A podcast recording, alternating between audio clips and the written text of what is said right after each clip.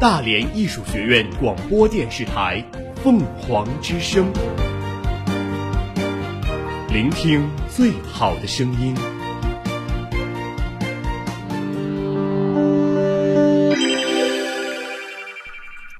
今日天气：今天大连多云转晴，最高温度十三摄氏度，最低温度七摄氏度，北风六到七级。我们我们一直在行走，我们我们一直在记录，我们用简短的语言言涵盖大量的新。闻资讯。凤凰早新闻，凤凰早新闻，感受传播的力量。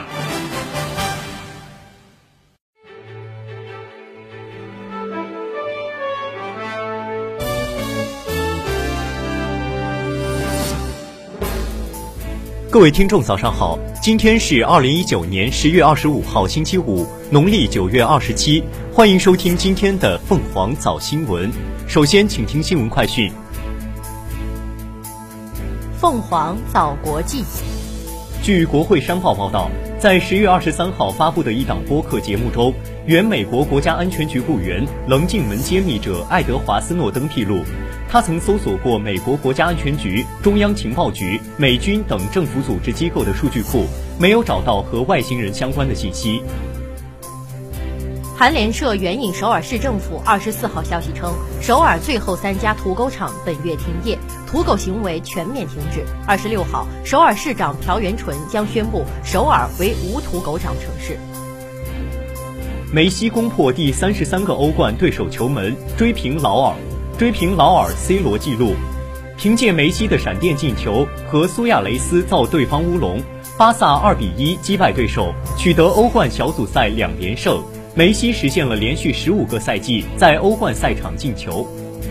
哥伦比亚将在本月二十七号举行地区选举。据悉，今年共有三千七百万的登记选民可以参与投票。为了确保选举期间的安全，哥伦比亚政府宣布采取一系列安全措施。据了解，哥伦比亚政府决定派出六万名军警维持投票点秩序。此外，哥伦比亚内政部表示，哥伦比亚与委内瑞拉的边境将关闭。至二十七号下午四点，与厄瓜多尔、巴西等国的陆路边境也将在二十六和二十七号两天临时关闭。新华社科威特城十月二十四号电，萨那消息，联合国儿童基金会二十三号说，也门冲突自二零一五年三月升级以来，已造成五千余名也门儿童伤亡。今年二月，联合国秘书长古特雷斯在日内瓦举行的有关也门的认捐大会上说，受冲突影响，也门不少人死于可防治的疾病。此外，民众营养不良加剧了人道危机。资料显示，死于饥饿的五岁以下儿童超过八万，大约有三十六万儿童严重营养不良。当地时间二十三号，三位欧盟官员对外透露，除英国外的欧盟二十七个成员国的大使当天在布鲁塞尔商讨了英国脱欧延期的相关事宜，但并没有得出最终结果。据悉，欧盟二十七国将在二十五号继续就这一问题举行磋商。在二十二号，英国议会下院投票结果出炉后，欧洲理事会主席图斯克曾表示，将建议欧盟其他二十七国领导人接受英国延期脱欧的申请。据法国快报二十二号称，衡量人体吸收辐射能源量的指数为特别吸收量。目前，DAS 指数在人机距离为五毫米时，一公斤身体组织吸收的能源不超过两瓦特。而二零一六年前，该指数是按人机距离二点五厘米的标准进行衡量，因此按照新标准，很多手机型号已不符合出售要求。到今年，法国国家无线电频道管理局从市面上查出十六款不符合新规定的手机，但民间仍有不少超标手机仍在使用，故此再次提醒。环球时报综合报道：为免费乘坐地铁，罗马人用废塑料瓶换地铁票。据法国《解放报》二十三号报道，在意大利首都罗马的地铁站里，经常可以看到不少乘客携带十几到二十几个废旧塑料瓶进站，他们可以兑换地铁票。自今年七月起，为促进废物再利用，罗马市地铁站内加装了废塑料瓶换地铁票的专门换票机。据报道，三十个废塑料瓶可以兑换一张乘车时长为一百分钟的地铁票。这一举措受到很多市民欢迎。人们不但在做环保的同时免费乘坐了地铁，连兑换的地铁票也由手机应用程序自动生成，节省了打印的纸张和墨盒。报道称，作为首个启用废塑料瓶兑换地铁票的欧洲城市，截止十月一号，罗马已经借此回收了三十五万个废塑料瓶，地铁站日均回收的废塑料瓶数量约为两万个。虽然中加关系风波不断，但由于加拿大有很多华人，政治家们为吸引选区内的华裔选民，兵出奇招，纷纷为自己起上了中文名。加美点评政客中文名最糟糕的叫尼兰姆布拉，因为他直接叫尼兰姆布拉，完全像个英文名，只是将名字音译了一下而已。参考消息网十月二十四号报道。一 G 的手机网络费用占非洲居民月平均收入的百分之七，一些非洲国家的居民需要将百分之二十的月收入用于使用一 G 的手机网络。据俄罗斯卫星通讯社十月二十二号报道，此次调查对象来自九十多个非洲和亚洲国家的数据。凤凰早国内，二零一九年十月二十四号九时二十五许，上海市大渡河路金沙江路口发生一起交通事故。目前造成两死十二伤，具体事故原因正在调查中。十月二十四号上午，交通运输部召开例行新闻发布会，交通运输部公路局副局长周荣峰介绍，国家公路网命名编号调整工作已于日前完成，每条高速公路都拥有了独立的编号。同时，国家高速公路及国道共新增或调整交通标志二十八点三万块。也实现了互联网和导航服务数据同步更新。世界银行于北京时间二十四号上午发布《全球营商环境报告二零二零》，中国营商环境全球排名继去年从此前七十八位跃至四十六位后，今年再度提升，升至第三十一位，跻身全球前四十，连续两年入列全球优化营商环境改善幅度最大的十大经济体。其中单项指标排名提升最大的是办理建筑许可，提升了八十八位，质量指数上获十五分的满分。十月二十四号六时许，大兴机场再次遭遇大雾，能见度急剧下降至一千一百米，跑道视程降低至一百五十米。不过，由于大兴机场具备二类盲降系统和高级地面引导系统，目前航班运行正常。华北空管大兴空管中心于六时三十六分启动低能见度运行程序，大兴机场全面实行低能见度二类运行。凭借二类盲降系统和高级地面引导系统，值班管制员引导航班正常滑行、起飞及落地后脱离跑道，有效避免了低能见度天气对航班造成的影响，确保了空管运行正常。海外网十月二十三号电，一直被逼迫在香港问题上站队的迪士尼公司，二十三日公开表态了。近期，美国各大企业面临一个头疼的问题，有一些欲煽动香港暴乱的极端分子，不断在社交媒体上要求媒体表态，要求他们为香港示威者摇旗呐喊，美其名曰争取国际支持，事实上则是施压威迫其站队。迪士尼公司就处于这样的境况。二十三号，迪士尼首席执行官罗伯特·艾格公开表示，他不会就香港示威采取立场，因为这样做可能会损害他的公司。据北京市环境保护监测中心官方微博消息，受低压复合天气系统影响，本市湿度大、风速小、扩散条件不利。目前，PM 二点五以轻度至中度污染水平为主，东部较重，达到重度污染水平。预计下午至傍晚，冷空气将影响我市，空气质量转好。城六区一百零九，西北部一百一十七，东北部一百三十五，东南部一百一十四，西南部一百零九。建议措施：儿童、老年人及心脏病、呼吸系统疾病患者应减少长时间高强度的户外锻炼。国家邮政局二十三号发布数据，截至目前，全国电子运单使用率已达百分之九十七，电商快件不再二次包装率已达百分之四十七，循环中转袋使用率已达百分之五十，设置包装废弃物回收装置的邮政快递网点已达两万个。四十五毫米以下的瘦身胶袋装比例达到百分之七十五。北京十月二十三号电，中核集团总工程师、中国同位素与辐射行业协会理事长雷增光二十三号表示，近年来我国核技术应用产值年均增长率均超过百分之二十，产值已超三千亿元。但仅占国民经济生产总值百分之零点四左右，与发达国家还有一定差距。雷增光是在二十三号至二十四号举行的中日韩核技术应用产业化国际研讨会暨第三届同位素与辐射产业发展论坛上发表上述观点的。北京十月二十三号电，记者今天从国家航天局探月与航天工程中心获悉。嫦娥四号着陆器与玉兔二号月球车已顺利通过第十个月夜及低温考验，分别于十月二十三号五时十一分和十月二十二号十一时四十五分自主唤醒，进入第十一月昼工作期及第十一个工作日。凤凰早鸣声。今年前三季度，海南 GDP 增速百分之五点五，房屋销售降幅超四成。韩国考虑禁止电子烟，对公共健康构成严重风险。微信支付悄然上线了名为“允许通过手机号向我转账”的新功能，已有部分 iOS 用户可以支持手机号码转账。目前，该功能的安卓版本还在计划中。今年前九个月的新疆接待游客同比增长四成，旅游收入超三千亿。第三代杂交水稻亩产破一千公斤，袁隆平说。将向一公顷产二十吨及亩产一千三百三十三公斤目标努力。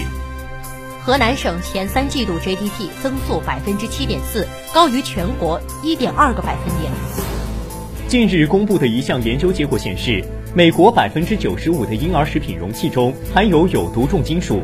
这些重金属会损害儿童的大脑发育。中国银行已暂时关闭三星部分手机指纹登录手机银行功能。近日，二零二零年度国考报名已经进入后半程。根据国家公务员局发布的数据，截至二十一号十八时，已有近六十万人通过资格审查，最热岗位的竞争比超过一千比一。凤凰早天下。据美国媒体报道，波士顿凯尔特人队已经和小前锋杰伦布朗达成了一份四年一点五亿美元的续约合同。近日。法国足球杂志公布了二零一九年男足金球奖三十人候选名单，范戴克、梅西、C 罗强势领衔。世界足球先生三甲的竞争势必将延续到年末的金球奖结果出炉。作为上赛季欧冠冠军的乌利浦，则有多达七人入围。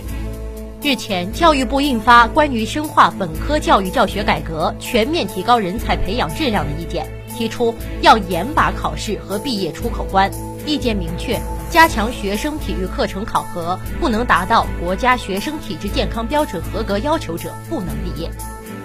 NBA 揭幕战打响，洛杉矶快船与湖人进行了同城德比的比赛。值得一提的是，这是快船主场的比赛。比赛一开始，快船队当家球星考瓦伊·莱昂纳德罚球的时候，竟然遭遇到了整个斯台普斯的嘘声。不过，当詹姆斯罚球的时候，全场却是 MVP 加嘘声的结合。从国家航天局获悉，嫦娥四号着陆器顺利通过第十个月夜级低温考验，于二零一九年十月二十三号五时十一分自主唤醒，进入第十一个月昼工作期。目前平台工况正常，能量平衡，地面各测控站和中心数据接收处理正常。美上市公司生物基因称。阿兹海默症抗体研发取得重大突破。凤凰岛校园，抓好大事，办好盛事。学校召开二十周年校庆工作推进会，党委书记、董事长王贤俊强调，必须彰显大义风采。为进一步促进校庆筹备工作的有效落实，十月二十三号上午。在学校图书馆四楼会议室召开了二十周年校庆工作推进会，党委书记、董事长王贤俊，驻校董事、驻校执行董事王晶，总督学于爱华，党委副书记刘永福，副校长宋延军，总会计师张景兰，校长助理任思斌、李军，资学李天斌，督学刘敬东，二十周年校庆办公室负责人梁云、舞蹈专业负责人李广德等领导及部分中层干部参加了会议。受校长姜茂发委托，会议由党委副书记刘永福主持。会上，党委副书记刘永福介绍了学校二十年周年校庆活动方案，回顾了前一阶段相关工作进展情况，要求全校全员积极推进，确保既定的工作任务如期完成。十年打基础，二十年出风采，三十年实现大一梦。大一快速发展的二十年，是学校创办者王贤俊董事长和无数建设者们的心血和汗水铸就的。我们必须传承大义精神，为实现大义梦而努力奋斗。副校长宋延军汇报了二十周年校庆书册编纂、原创剧目《梦想青春》创作和国际合作论坛筹备工作进展情况。他表示。二十周年校庆书册编纂、原创剧目《梦想青春》创作工作时间紧、任务重，但在各级单位领导和工作人员的通力协作下，正在积极推进，将会按期完成。总督学于爱华就做好校庆筹备工作的督导检查指出，在推进二十周年校庆各项工作的过程中，要加强督导责任，实施二公、三全、四定和两进入。即公开督导、公正督导、全员监督、全程监督、全面监督，定量、定时、定人、定标准，进入年度评选标准考核，进入年末绩效考核成绩，确保每一项工作能落到实处。以上就是今天新闻快讯的全部内容。主播韩旭、高世达，下面您将听到凤凰早新闻热点转评。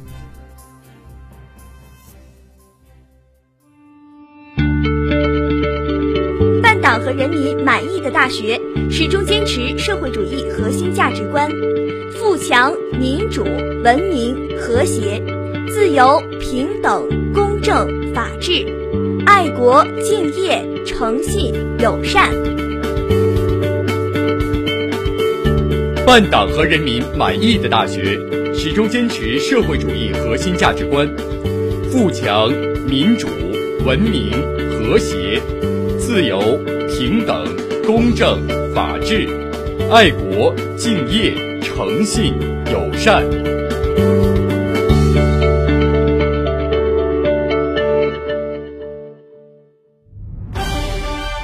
集结焦点资讯，同步媒体热评。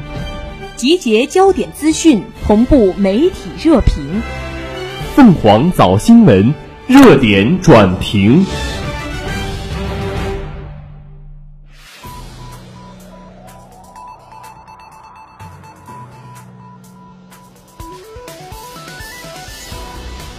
各位听众，早上好，欢迎收听热点转评。日前，一则四川游客云南去世，运回乡单程六百四十公里，被收二点四万引发的官司，引发社会关注。据红星新闻报道，今年八月一号，正在云南抚仙湖景区度假的五十九岁宜宾市民蔡先生，因突发疾病去世，家属求助于澄江县殡仪馆。后由澄江县灵山盛景殡仪服务公司派车将遗体送回宜宾，核定的路程是单程六百四十公里，家属被收取费用共计两万四千六百四十元。目前，死者女儿已向其所在地法院递交诉状，正式起诉该殡仪服务公司。六百四十公里的里程，按照涉事殡仪馆派车单上所列的收费标准来看，接运费起步价三百六十元，三十六公里内。超过三十六公里，每公里加收四元；单体豪华车辆加收两百元。此次送遗体共计应该收费六千余元，而涉事殡仪服务公司多收了约一万八千元，难免引来宰客嫌疑。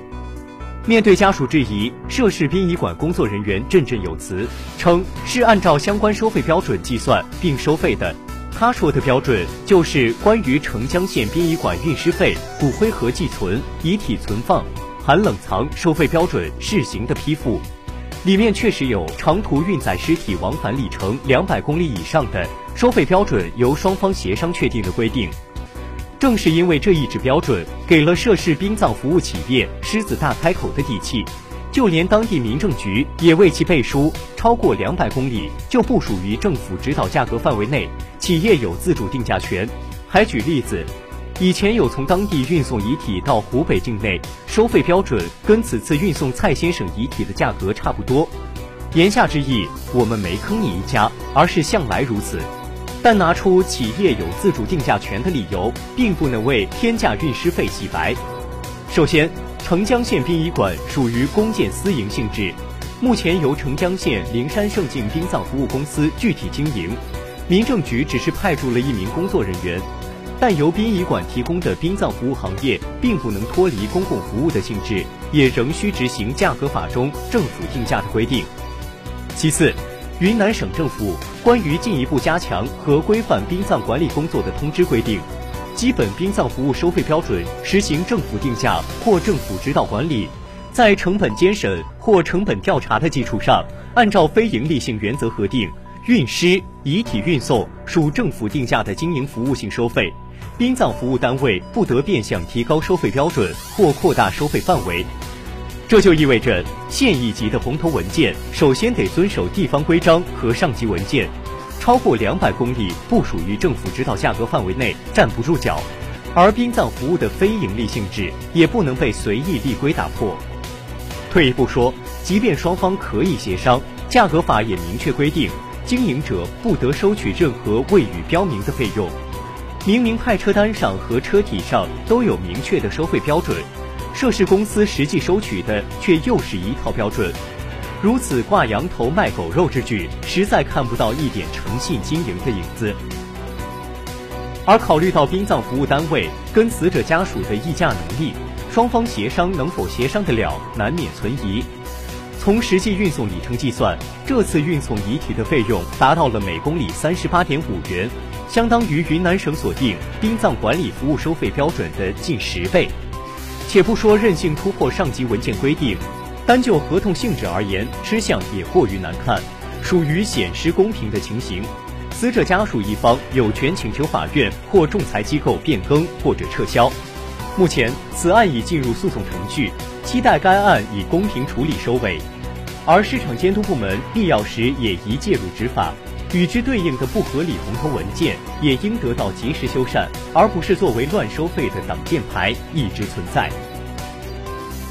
以上就是今天凤凰早新闻的全部内容。主播高世达，下载蜻蜓 FM，搜索大连艺术学院，可以同步收听我们的节目。我们明天再见。